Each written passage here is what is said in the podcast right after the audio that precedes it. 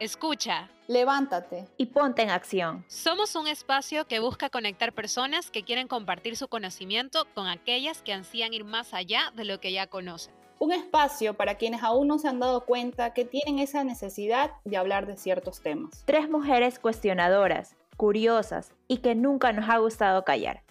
Por eso somos Calling to Action. ¿Alguna vez has sido víctima de un robo? ¿O has escuchado cómo han robado a alguien? ¿O algún familiar, amigo ha sufrido de esta situación? Cada día en las noticias se escucha de un nuevo asalto, y a pesar de las acciones que las autoridades competentes toman, estas no son aún suficientes para frenar estas situaciones. Es por eso que somos nosotros quienes debemos de apoyar a reducir estos casos de peligro, siendo más cautelosos y aprendiendo cómo reaccionar ante estas posibles situaciones. Dejemos de ser solo víctimas y seamos más activos, de forma cuidadosa y responsable. Pero antes de empezar, te invitamos a seguirnos en Instagram y en TikTok como Calling to Action SE. También estamos en Twitter. Y suscríbete en Spotify o Apple Podcast para que estés atento de los nuevos episodios que subimos cada martes. En nuestras redes sociales encontrarás contenido que resume cada episodio. Esto gracias a nuestro primer auspiciante Massive, una agencia enfocada en conectar marcas con personas para influenciar decisiones de compra. Ahora sí, empecemos a hablar de seguridad. Buenas noches, señores Frank. Muchas gracias por acompañarnos en esta llamada a la acción que como ya habíamos un poco conversado, la idea es ponerle un freno a la inseguridad que ahorita muchos estamos viviendo aquí en Ecuador por la situación actual o también porque nosotros mismos nos ponemos muchas veces en, nos exponemos sin sentido. Pero antes de que nos ayude con esos consejos y nos comparta su experiencia, tips, quisiéramos eh, conocerlo un poco más. ¿Cuáles son sus antecedentes en cuanto a tema de seguridad? ¿Desde cuándo está en esta área? Y sé que eh, usted se encarga de una empresa, está a cargo es el gerente general. Cuéntenos un poco de qué se trata. Bien, muchísimas gracias. Eh, nuevamente, qué gusto. Eh, créanme, me encanta la gente joven, me encantan los chicos para poder generar y aportar, agregar valor a los eventos y proyectos que, se emprenden, ¿no? que tenemos que desarrollar. Bien, eh, vengo desempeñándome en el campo de la seguridad y prevención de riesgos eh, desde el año 2008, como les contaba. Eh, tuve la suerte de integrarme a una empresa muy posicionada a nivel nacional. operaba pues desde la seguridad de una gran industria que es la industria DANE soy muy agradecido con esa primera empresa que me, dio, me abrió las puertas y prácticamente me dio el futuro. Esa empresa se llama Alfa Seguridad.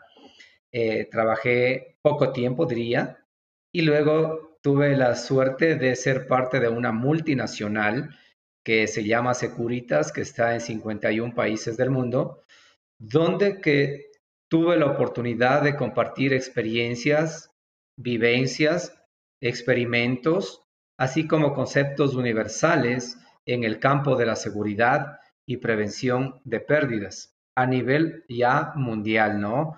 Bajo la norma de una organización muy importante y reconocida en el mundo, una de las mejores que es ACIS Internacional.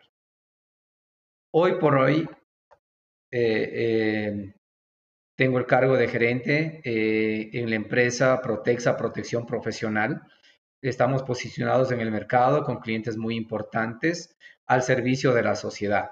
Y créanme, más allá de prestar el servicio de guardias, seguridad electrónica, eh, rastreo satelital de vehículos, consultorías en seguridad, estamos emprendiendo proyectos justamente para involucrarnos con la gran tarea que ustedes lo están haciendo. ¿no? En algún momento les voy a, contar ese proyecto que justamente hoy a medianoche pienso mandarles a todos mis clientes, qué acciones vamos a agregar valor a sus negocios, a sus operaciones y fortalecer el talento humano, pues que es un recurso importantísimo para el desarrollo organizacional. Con este contexto, eh, llevo unos 18 años ya eh, en la carrera profesional de la seguridad. Eh, me he convertido en un consultor, ¿no? eh, tengo varias certificaciones internacionales, eh, con la humildad que nos caracteriza, obviamente, pues es con el deber y la obligación de aportar para nuestro país y nuestros clientes.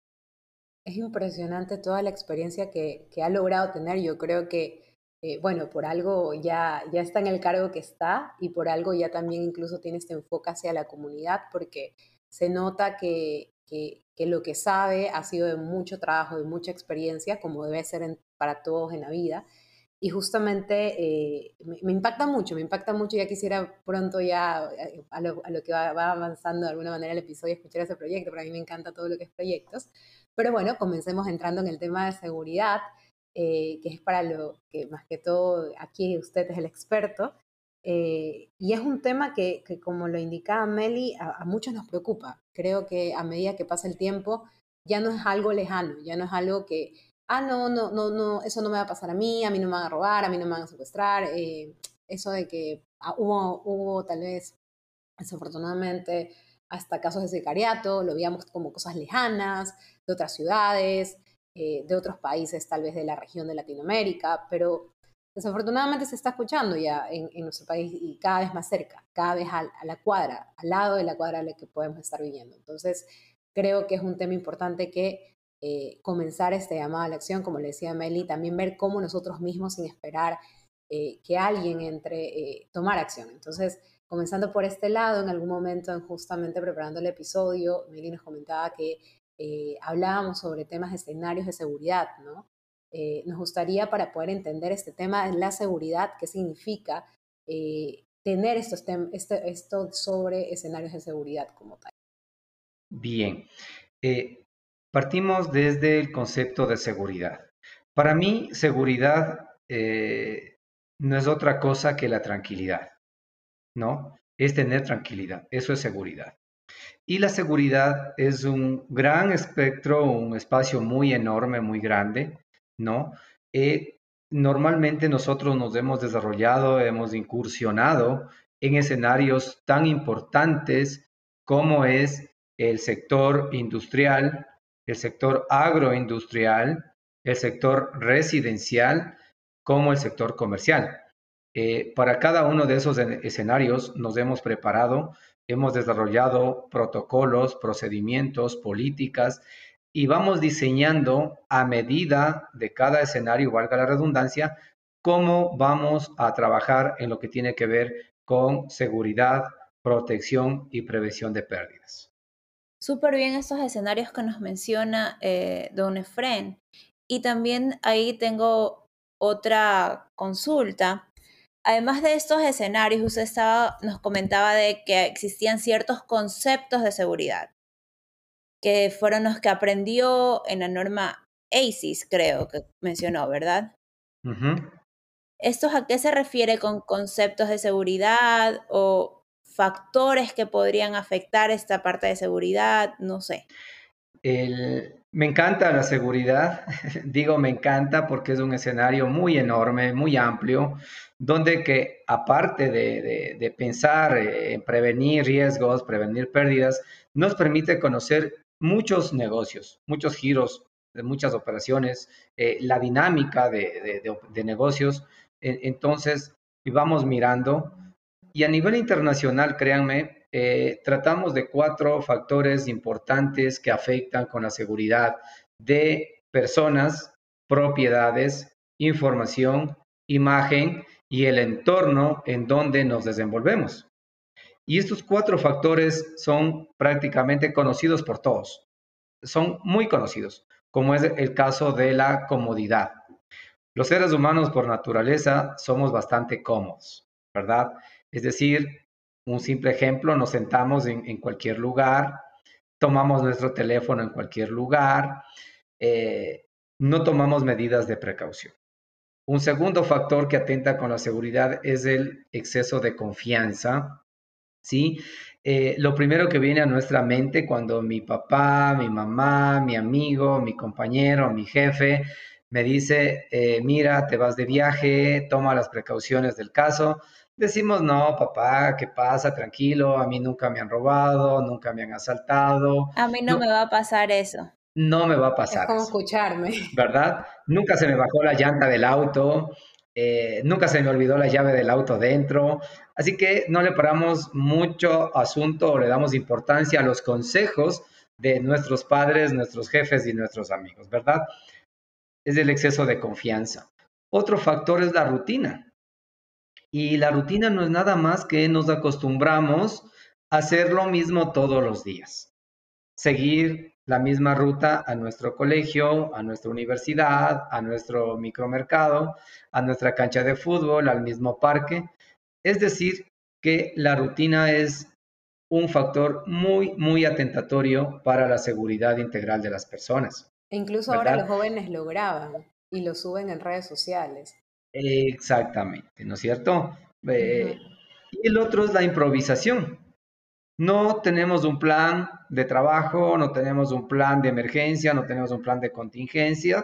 Sí, actuamos por lo que aprendimos, actuamos en base a lo que vemos, en base a que alguien nos contó y no vamos desarrollando un plan que nos permita minimizar riesgos eh, en mi trayecto en mi propia casa o en mi trabajo. Entonces, eh, recapitulando un poquito los conceptos, es la comodidad, la improvisación, el exceso de confianza y la rutina son factores que atentan con la seguridad y créanme, motivo mucho yo en todas mis charlas, en todas mis capacitaciones, repito muchas veces estos cuatro factores donde que tenemos que crear conciencia y trabajar en la prevención de riesgos, ¿verdad? Claro, y, es súper, lo, lo interesante de esto es lo sencillo que es entender cómo nos estamos exponiendo con estas cuatro palabras, que son palabras sencillas, o sea que lo puede entender un joven hasta un, un, profesional y hasta el niño que recién está teniendo conocimiento de la vida, o sea, él va a entender que si va eh, solito a la escuela. Por ejemplo, en Europa los niños suelen ir solitos al colegio, pero igual van con precaución, supongo. Entonces, si ya les enseñas esos términos desde muy chiquititos, como que va generando esta educación sobre cómo prevenir la seguridad. Porque, y no, a ver. Sí, exactamente. Y no solo es enseñarles los términos, sino darles ejemplos, porque yo veo los términos y me imagino un ejemplo real que yo lo aplico, o sea, para cada uno de estos yo lo hago y estoy entonces afectando mi seguridad. Porque en comodidad suelo parquear mi carro con, en cualquier lado con tal de que es el primer parqueado que encuentro. Y no pienso de que tal vez está muy expuesto o tal vez estoy en un lado oscuro no me doy cuenta. En cuanto a confianza, yo soy número uno para sacar el celular en, en, en, el, en el semáforo. Mi mamá me reta, todo el mundo me anda retando y yo digo, no, es que mis vidrios son templados, no va a pasar nada. Ese es mi nivel de confianza que tengo. Rutina. Suelo ir por la misma ruta todos los días y ahorita estoy en realidad cambiándola, pero suelo ir todos los días a las ocho y media salgo del trabajo y es casi la misma ruta. E improvisación improvisación, si ahorita a mí me viene, me roban, no tengo ni idea qué, qué hacer. ¿Cómo o sea, improvisaría es como que no sé ni cómo voy a reaccionar. Es más, a eso cuento una anécdota que me sucedió. Eh, yo viajé con unos amigos a Bogotá hace unos tres meses. Eh, y en Bogotá la situación de inseguridad, aunque no crean, es igual que acá en Ecuador. O sea, igual, digamos, con precaución, así sean lugares turísticos y nos decían tengan cuidado. Íbamos con una amiga, estábamos con yo de compras con una funda de una tienda, solo éramos dos. A las 11 de la mañana, en una calle súper transitada, habían personas y yo estaba con mi cartera y la bolsa. De la nada siento que alguien por atrás viene y me arrancha la bolsa. Nunca hubiese imaginado que mi reacción era agarrar la bolsa y comenzar a gritar, no, no me la quiten. Por suerte no era un ladrón, sino era un amigo que me vio que andaba boquiabierta caminando y me quiso hacer esa broma que claro, luego casi se me sale el corazón, casi me da algo. Pero ahí fue que me dijeron, Melissa, ¿cómo reaccionas tú? O sea, en lugar de dejar, tal vez solo gritar y dejar, te pones a pelear con el, el ladrón. ¿Qué hubiese sido si era un ladrón real? Tal vez me hubiese pegado, hubiese tenido un arma, me lastimaba, solo por no dejarme robar una blusa. Entonces, es eso, tal vez estar prevenidos saber qué hacer en, estos, en estas situaciones. Y ahí justo viva mi siguiente pregunta, don Efren. Sabiendo estos factores o estas, estos puntos importantes que hay que tomar en cuenta para la seguridad, ¿cómo nosotros podríamos estar preparados para algún ataque en cualquiera de estos escenarios? ¿O qué, de acuerdo a estos factores, qué es lo que deberíamos de hacer para evitar ser más propensos a un ataque de, o sea, una inseguridad? Bien, aquí hay un, concepto muy, muy sencillo, créanme, muy sencillo, porque la seguridad es sencilla, eh, compleja, pero sencilla. ¿no? Eh, es crear cultura de seguridad. ¿sí? Cuando estamos en empresas de servicios, eh, he tenido la suerte también de compartir conferencias de servicio al cliente y calidad total, ¿no? Eh, impulsamos mucho, trabajamos de nuestros colaboradores con la finalidad que su capacidad de atender al cliente y generar calidad total para retener, para fidelizar a nuestros clientes, trabajamos mucho, ¿no? Eh, en lo que tiene que ver en calidad total y servicio al cliente. Lo mismo tenemos que pensar hoy por hoy en la seguridad. Crear cultura de seguridad. ¿Y qué es crear cultura de seguridad? Ir conociendo nuestros antecedentes, ir conociendo nuestros principios, ir evaluando y valorando cómo está la situación de seguridad e inseguridad en nuestro país, ¿no? Entonces, muchas personas, muchos jóvenes, no conocen lo que está pasando en el país. Muchas personas vivimos el día a día y no nos proyectamos al futuro, ¿no? Y les cuento como anécdota, eh, yo viajé a la Feria Internacional de Seguridad el año anterior a, Bogotá y viajé con mi hijo porque mi hijo tiene 20 años, va a terminar su carrera ya en psicología y digo, bueno, Brian, eh, quiero que me acompañe a esta feria va a ser espectacular, pero ese papi yo no tengo nada que ver en, en Bogotá, en esta feria de seguridad, pero digo, no, es algo que tenemos que incursionar, eh, va a ser una bonita experiencia, así que vamos. Eh, bueno, llegamos al aeropuerto y bueno, yo he viajado ya a varios países y, y no me preocupa mucho y tomo las medidas de precaución y sé cómo estoy actuando, pero Brian no ha viajado mucho. Entonces, vamos a tomar un taxi al hotel que habíamos reservado desde Ecuador y, Brian dice, pero papi, ¿está seguro el taxi que está tomando? ¿No? ¿Cómo está seguro que, cómo se siente seguro usted que, el taxi que estamos tomando nos va a llevar al destino final y, vamos a llegar bien al, al, hotel? Miren, eso es cultura, ¿no? Es cultura de seguridad. Antes de tomar un taxi, antes de tomar un bus, antes de sacar el teléfono en cualquier lugar, antes de, irme a una discoteca, hago un análisis, pero bastante rápido y sencillo, sobre seguridad. Entonces, lo que nos pasa a todos los ciudadanos eh, es que no tomamos esa precaución porque no hemos creado cultura de seguridad en nosotros. Y, y, con Protexa lo que tratamos con nuestros clientes y la sociedad que nos permiten eh, difundir eh, normativas, difundir criterios, difundir consejos de seguridad, es ir creando cultura. Crear cultura en los niños, en los jóvenes, ¿qué es la seguridad? ¿Por qué debo tomar las medidas preventivas? ¿Por qué no debo reaccionar? ¿Por qué prevenir me resulta mejor que reaccionar? Entonces, lo primero que tenemos que trabajar es en crear cultura, es en comprender que si yo doy uso a mi celular en un barrio, en un mercado, en una calle desolada, voy a quedarme sin celular. Y eso es lo que les enseño yo a mis hijos. Les enseño a los niños, les enseño a mis vecinos. Créanme, tengo yo un club de escalada deportiva y a los niños eh, jugando, haciendo escalada, les enseño seguridad, ¿no? Entonces, eh, vamos por ahí primero con crear cultura de seguridad en todos los ciudadanos.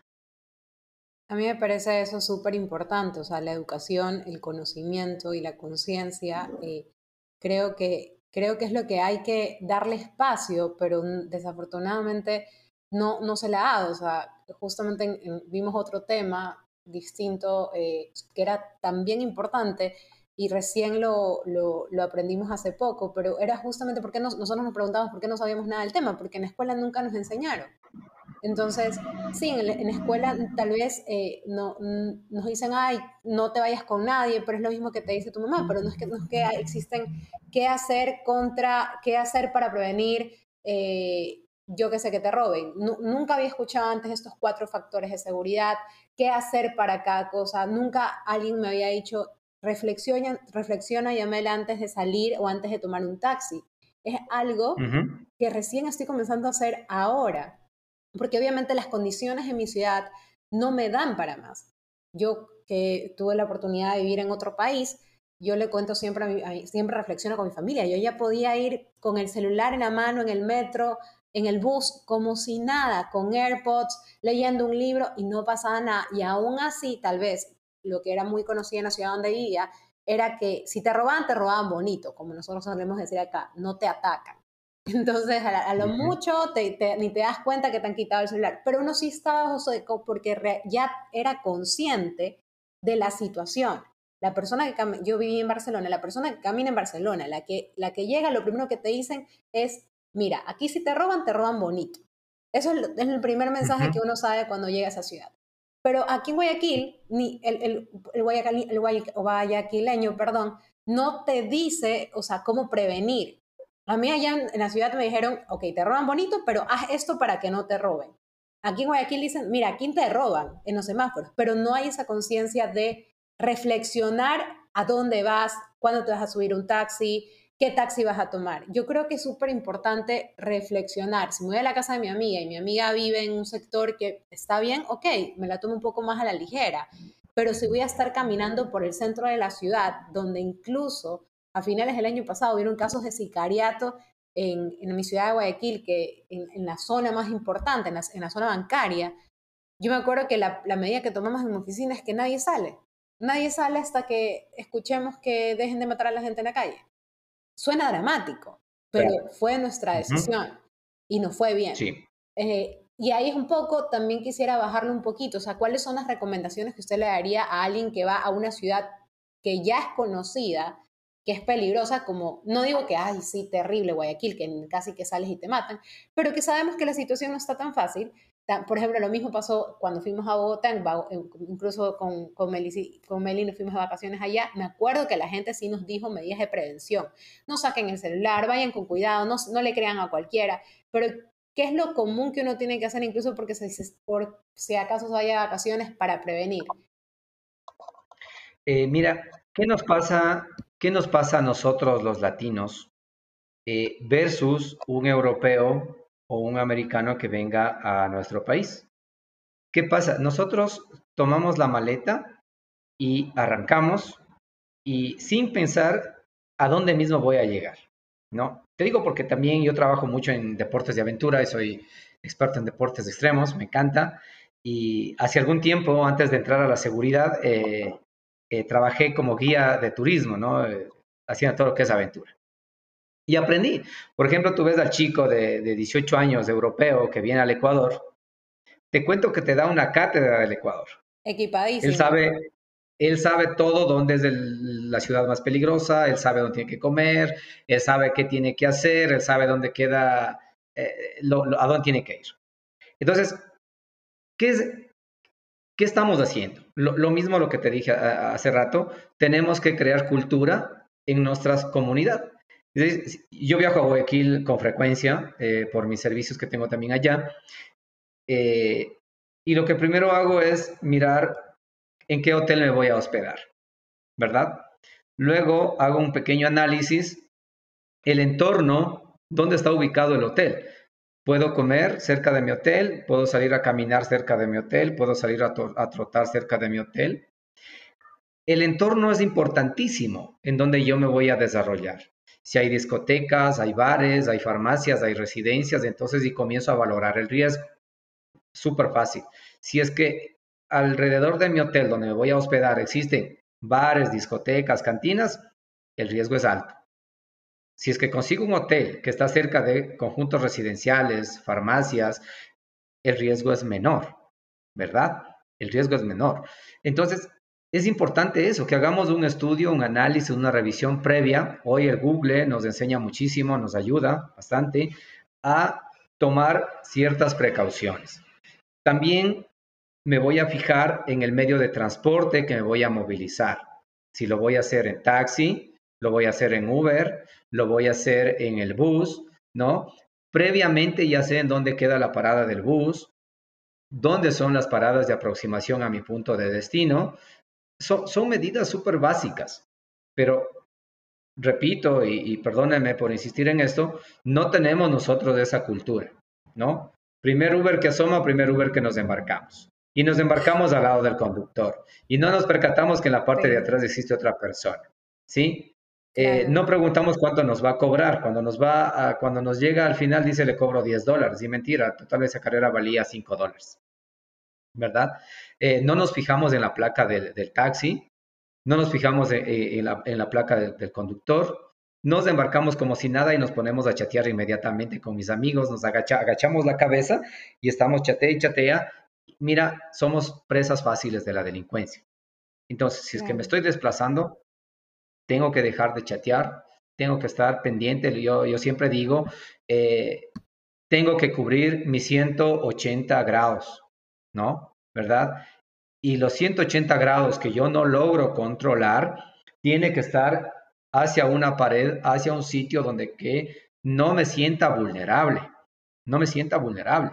Entonces, tratar de observar a la derecha, a la izquierda, adelante, atrás, rápidamente mientras camino, mientras avanzo con la finalidad de identificar acciones sospechosas que fueran, que puedan manifestarse como un riesgo, ¿verdad?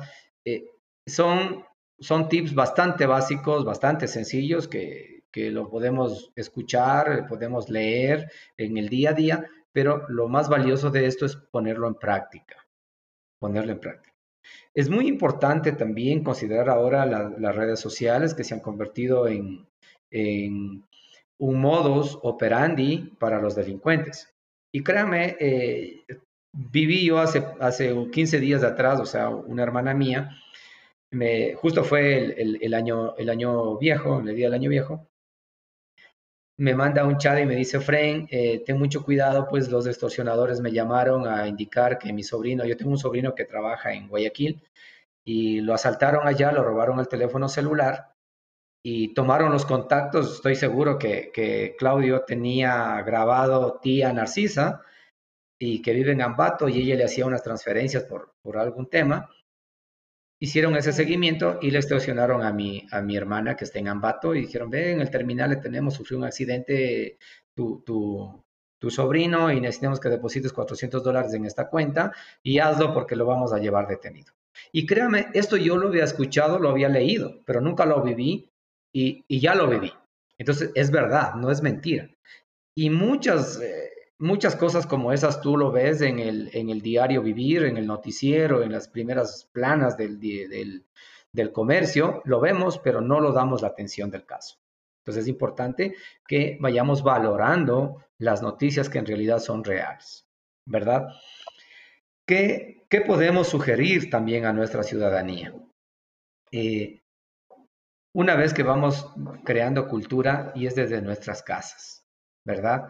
Y, esa cultura es de raíz, es de raíz.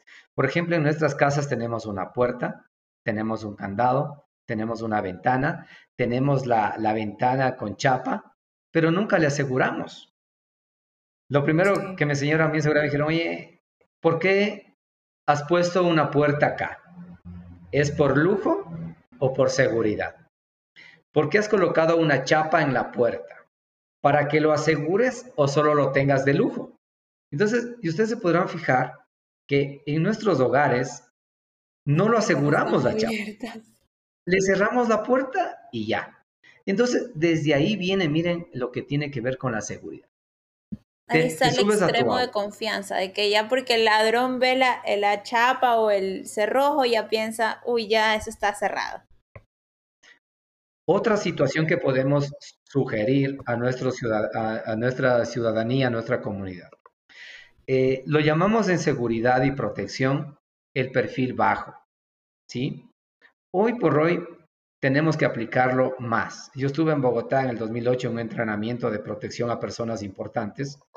Mm. Y lo primero que me decías, a tu VIP tienes que enseñarle a que salga a la calle con un perfil bajo. Entonces, hoy somos muy onerosos, eh, usamos un buen traje, usamos un buen reloj, usamos una buena cadena, usamos el celular de, última tecnología y lo andamos en la mano de lujo, ¿verdad?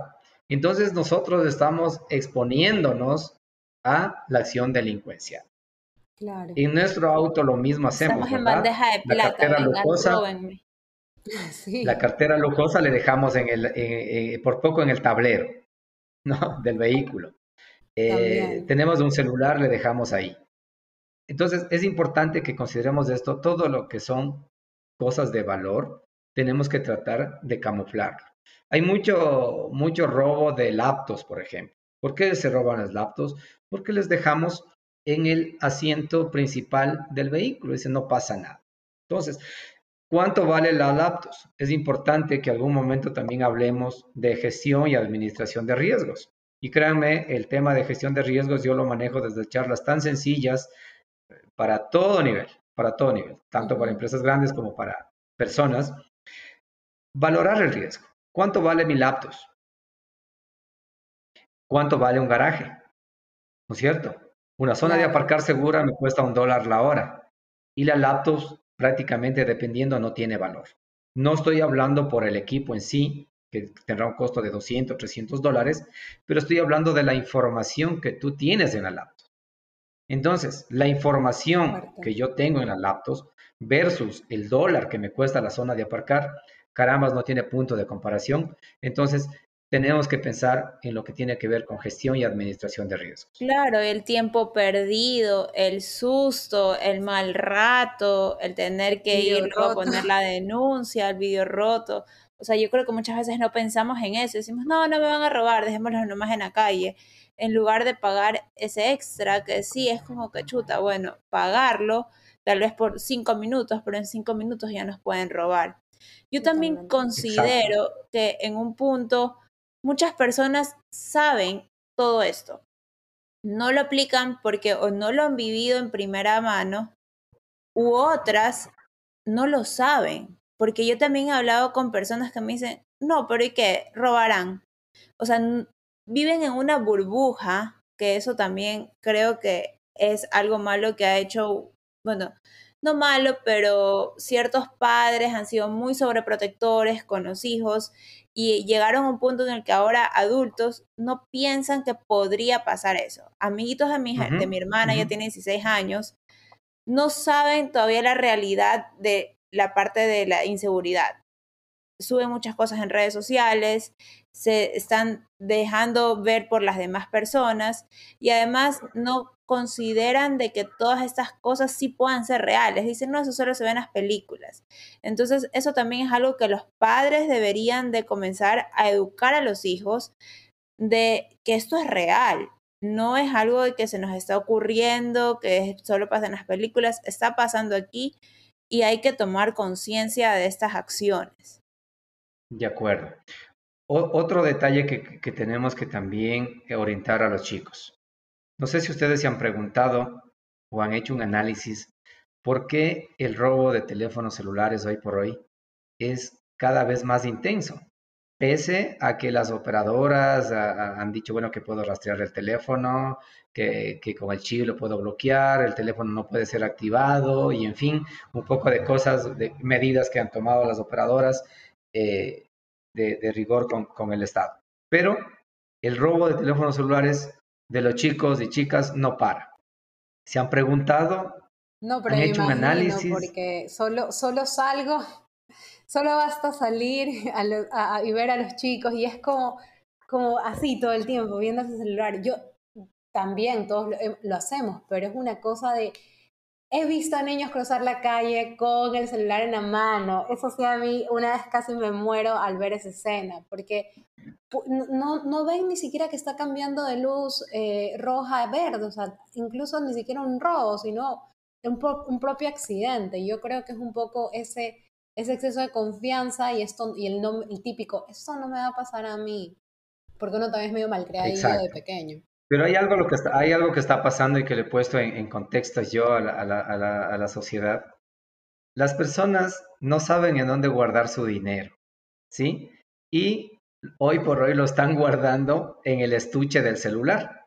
No sé si a ustedes les ha pasado o han visto, pero, pero es de moda que tú ves cuando vas a la tienda, la chica, el adolescente, el joven, destapa su teléfono celular y saca los 20 dólares para pagar el yogur, la cola. Entonces el delincuente está observando mucho eso. Es por eso que el robo de celulares es cada vez más intenso, porque de 10, de 10 jóvenes, 9 portan el dinero en el teléfono celular. Wow. Y, no solo los jóvenes, es fuerte. personalmente, ah, ya que bueno, jóvenes, adultos, tarjetas, es, es, una moda que, es, una moda que estamos viviendo ahora. yo hice un estudio, hice una investigación, claro. hice un muestreo y créanme, hice un muestreo, me, me, puse en una tienda una semana completa, me puse a, a, tomarme un café y comenzar a observar, no obviamente cerca de la universidad, y de 10 es, eh, el, el resultado es de 10 a 1. 9 chicos portaban su dinero, 20 dólares, 10 dólares, 15 dólares, otros dependiendo pues la, capacidad económica, portaban su dinero en el estuche del celular. Entonces, miren, sí tenemos bolsillos y ahí cuando hablamos un poquito de administración de riesgos y, y una recomendación muy, muy valiosa para la comunidad. Parte de la gestión de riesgos nosotros podemos asumir, podemos transferir el riesgo, ¿no? En este caso yo les enseño a los chicos y, mis clientes también en que debemos comenzar a distribuir el riesgo. Y cuando yo viajo realmente hago eso. Tengo 10 dólares en un bolsillo, 5 dólares en el otro bolsillo, 20 dólares en el otro bolsillo, otros 20 en mi mochila. Entonces, claro, si es que el delincuente me somete, se lleva mi mochila con los 20 dólares, pero me quedé para el pasaje, me quedé para poder sobrevivir. Entonces, comenzar a administrar un poco el riesgo y lo podemos administrar, créanme, el riesgo desde mi mochila que es tan sencilla y pequeña, el riesgo en mi casa, en mi residencia, el riesgo en mi viaje lo administro, ¿sí? Y lo administro también el riesgo de una empresa. Esta clase es espectacular de, administración de riesgo que me gustara pues darle a, a, las personas que lo requieran pues chicos, chicas, unidades educativas. Es importantísimo realizar este tipo eh, de... ¿La empresa como tal da estos cursos? ¿Su empresa como tal? Bueno, eh, bueno el, giro del negocio de mi empresa es la prestación de servicios de seguridad y vigilancia privada, pero créanme, más allá de ese servicio a mí me encanta. Eh, ya colegios me han pedido una clase escuelas me han pedido una clase, eh, fundaciones me han pedido clases y los voy y los comparto pues sin ningún problema porque aparte de, de, es mi pasión enseñar, es mi pasión compartir porque no es que voy a enseñar, créanme, voy a aprender. Ustedes me están enseñando mucho ahora en realidad. Estoy aprendiendo de ustedes. No. Sí, ella es mi pasión. Nosotros de usted también. Totalmente. Y creo que una de las últimas tal vez preguntas, pero es porque justamente lo vimos de cerca. Tuvimos una amiga que sufrió un secuestro express y a mí ese tema sí no tengo idea de cómo reaccionar. Gracias a Dios, eh, para los que queremos nuevamente, respetamos las otras creencias, eh, pero en este caso eh, no, no, le pasó nada más que el secuestro, el susto y que la hayan dejado botada en, en alguna parte. Pero igual, eh, creo que es importante, si ya, si ya nos pasas, ya, ya no, no, hubo forma de salir de ello, existen algunos mecanismos para sobrevivir. ¿Cómo reaccionar? Exacto. Ante un secuestro o ante un robo, porque también puede ser algo como lo que a mí me pasó, digamos, en Bogotá. ¿Qué, qué, qué hago? Exacto. Sí. Em, seguimos redundando y repitiendo un poquito ya cuando vamos creando cultura de seguridad, es decir, vamos pensando, vamos dedicándole eh, unos cuantos minutos en el día en pensar de, en seguridad, entonces vamos desarrollando ciertas acciones positivas para eh, un evento, ¿no es cierto? Por ejemplo, eh, para iniciar a pensar acciones positivas, debo entender un poquito la psicología delincuencial, ¿no? O la psicología delictiva. Entonces, es verle esa figura delictiva, cómo opera en la sociedad, ¿no es cierto? Entonces, el delincuente normalmente lo que primero hace de seleccionar a la víctima. Selecciona a la víctima. No todos podemos ser secuestrados, ¿sí? La probabilidad existe, pero no todos podemos ser secuestrados. Entonces el delincuente selecciona a la víctima. Luego de seleccionar a la víctima, el delincuente procede a hacerle un seguimiento, ¿no? A estudiarle sus movimientos, sus desplazamientos, si va al banco no va al banco, eh, si tiene dinero, si tiene un bonito celular, si se viste elegante. Entonces, damos la apreciación que somos personas que podemos aportar para ese delincuente, ¿no es cierto? Nos hace un seguimiento. Luego planea, planea el, secuestro o planea el acto delictivo, el, asalto, el, robo, el hurto, va planeando y logra ejecutar y para ejecutar también ya tiene previsto eh, por dónde escapar. Entonces, ese es el contexto de la psicología del delincuente. Selecciona, evalúa, sigue, ejecuta y escapa. Entonces, el delincuente también se entrena, igual como nosotros damos entrenamientos en prevención de riesgos, paralelo también el delincuente se está entrenando de cómo consolidar sus actos delictivos, cómo lo va a funcionar mejor, ¿verdad? Hay que comprender que el delincuente no quiere meterse en problemas. Eso es importantísimo. El delincuente no quiere meterse en problemas, el delincuente no quiere irse preso, el delincuente no quiere ser vulnerado. Eh, por lo tanto, él va a actuar en el momento preciso, en el momento que estamos más desprevenidos. Es por eso que el que sufre eh, actos delictivos es el más desprevenido en realidad, el que no pensó en seguridad. Eh, el delincuente no quiere meterse en problemas porque imagínense si, parte del delincuente, parte, parte de su modus operandi fuera a meterse en problemas, caramba, tuviera problemas en la calle a cada paso. Entonces, no es así. Una vez que entendemos este contexto, la psicología delincuencial, podemos ir tomando medidas preventivas. ¿Qué hacer? ¿Podemos entrenarnos en defensa personal? Sí, ¿verdad? Que es, algo importantísimo que todas las personas, hombres, mujeres, niños, ancianos, sepamos algo de defensa personal, cómo realizar un momento eh, adecuado para evitar ser víctimas de la delincuencia.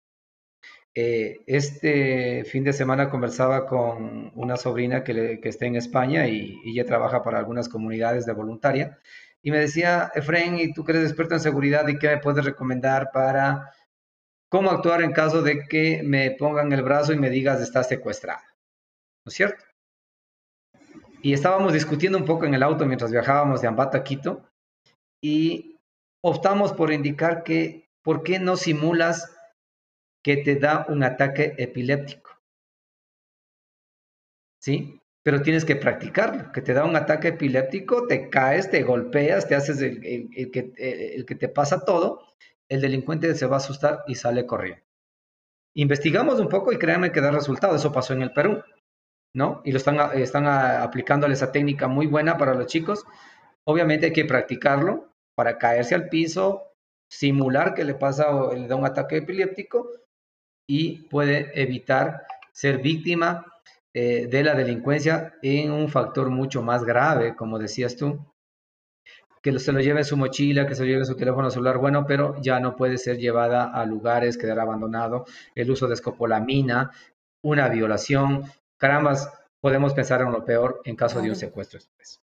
Es, impresionante cómo hay mucha madera que cortar en el asunto, pero todo comienza con abrirnos a, a la cultura de seguridad.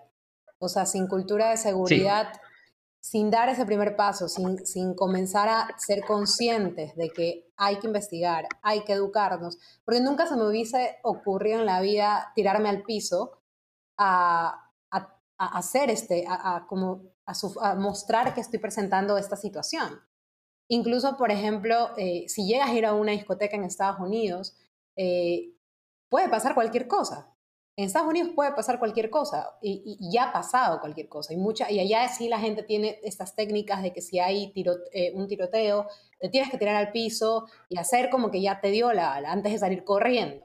Porque esos ya son técnicas que tienen incorporadas, que a mí por lo menos me lo enseñó mi tío una vez que fue a Estados Unidos, iba a salir eh, a, a, un bar en la noche y me dijo, si esto pasa, lo único que me dijo, cuando salí, si esto pasa, te tiras al piso. Y yo dije, pero ¿qué mi tío me está diciendo eso? Eso nunca me lo van a decir mis papás en Ecuador pero ya era una cultura de seguridad eh, que había. y entonces sí creo que es importante primero ser conscientes de lo inconscientes que somos con este tema, la poca importancia que le estamos dando y más bien comenzar, que creo que definitivamente es el call to action aquí, a tomar acciones, pequeñas acciones para comenzar a incorporar en nuestra vida la seguridad, la cultura de seguridad es importante en casa, en casa, en la escuela, en el colegio, en la universidad y, en cualquier escenario, diría yo, eh, desarrollar briefing de seguridad. Te cuento, yo estoy aprendí en el petróleo, eh, tuve la suerte de estar de jefe de seguridad en, un campo petrolero y bueno, pues eh, en el campo petrolero está orientado a la, seguridad y prevención de riesgos laborales, pero es una muy buena práctica que todos los días hacen cinco minutos un briefing de seguridad, donde que comienzan a hablar de riesgos, de probabilidades, de impactos y cómo lo vamos a mitigar. Lo mismo debemos hacer en nuestras escuelas, en nuestros colegios, en nuestras universidades, en nuestra comunidad, si es que es posible, pero eso tiene que partir desde familia. ¿sí? Donde que hagamos un briefing de seguridad y comencemos a ser conscientes de dónde viene esta ola delictiva porque el delincuente no aparece en la esquina o, no se cayó un meteorito y, bueno, y apareció el delincuente, ¿no es cierto? Hay que comenzar a entender la parte global de dónde viene, ¿no es cierto? Ecuador y, y muchos países están sufriendo de una crisis política, una crisis social, una crisis económica, y sumado a todas esas crisis, hoy tenemos una crisis sanitaria que nos afecta muchísimo. Entonces, la situación política, económica, social, eh, el ser humano, eh, te cuento con toda tristeza, pero con sinceridad puedo decir, que hemos ido perdiendo nuestros valores, nuestros principios, hemos perdido nuestra ética, ¿sí? Entonces jugamos hoy por hoy al mejor postor.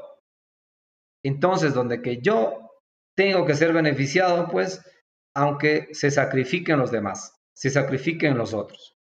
Sumado a eso que la, situación económica se ha puesto muy difícil, entonces no estoy dando razón a la delincuencia, no le estoy dando la razón, pero sí tenemos que hacer ese análisis en el grupo social, en la comunidad, y para mí es una responsabilidad de país mirar de dónde viene esta acción delictiva cada vez con mayor fuerza y comenzar a atacar desde allá, de, raíz.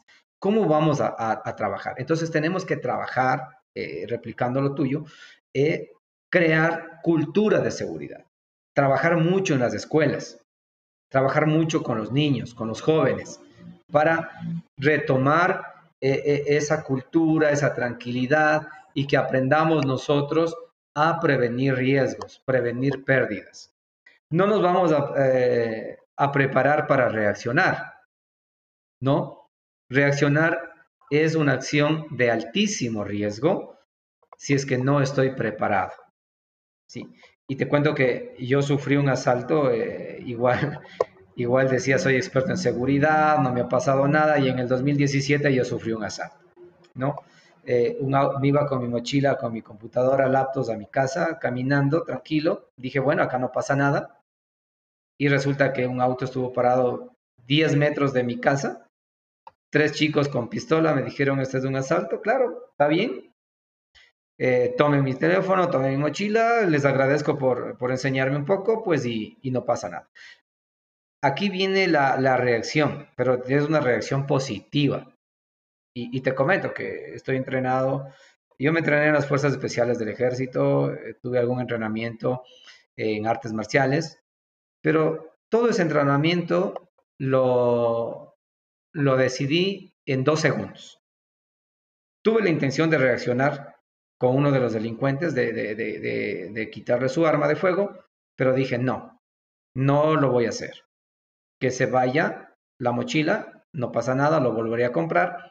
Lo que tenemos que prevalecer, precautelar, es nuestra integridad, la vida, la vida del ser humano. La vida no tiene precio, por lo tanto, la reacción, si hablamos de reacción en, seguridad, en caso de un asalto, en caso de un secuestro, en caso de, estas acciones graves, delictivas, lo que tenemos es que pensar en precautelar la vida. Claro, eso es lo más importante, cuidarnos nosotros y por último, las cosas materiales en un punto se recuperan, pero la vida nunca.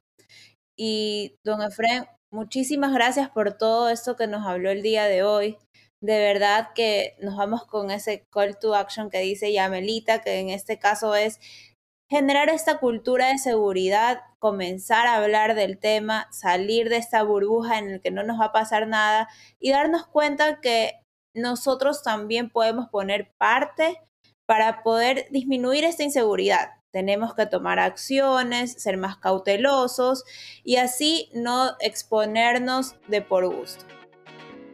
Nuestro llamado a la acción el día de hoy es generar una cultura de seguridad, empezar a hablar del tema y salir de la burbuja, ya que todos estamos expuestos a una situación de riesgo.